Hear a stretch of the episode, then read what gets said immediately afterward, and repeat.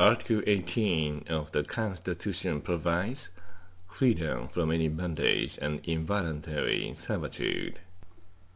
Article 18 of the same is provided as follows. No person shall be held in bondage of any kind.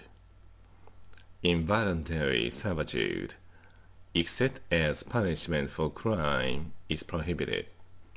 Judging from history of humankind we have experienced here on this planet, this article has a very important meaning. This should be treated as one of the fundamental ideas guaranteed to all who do well here on this planet.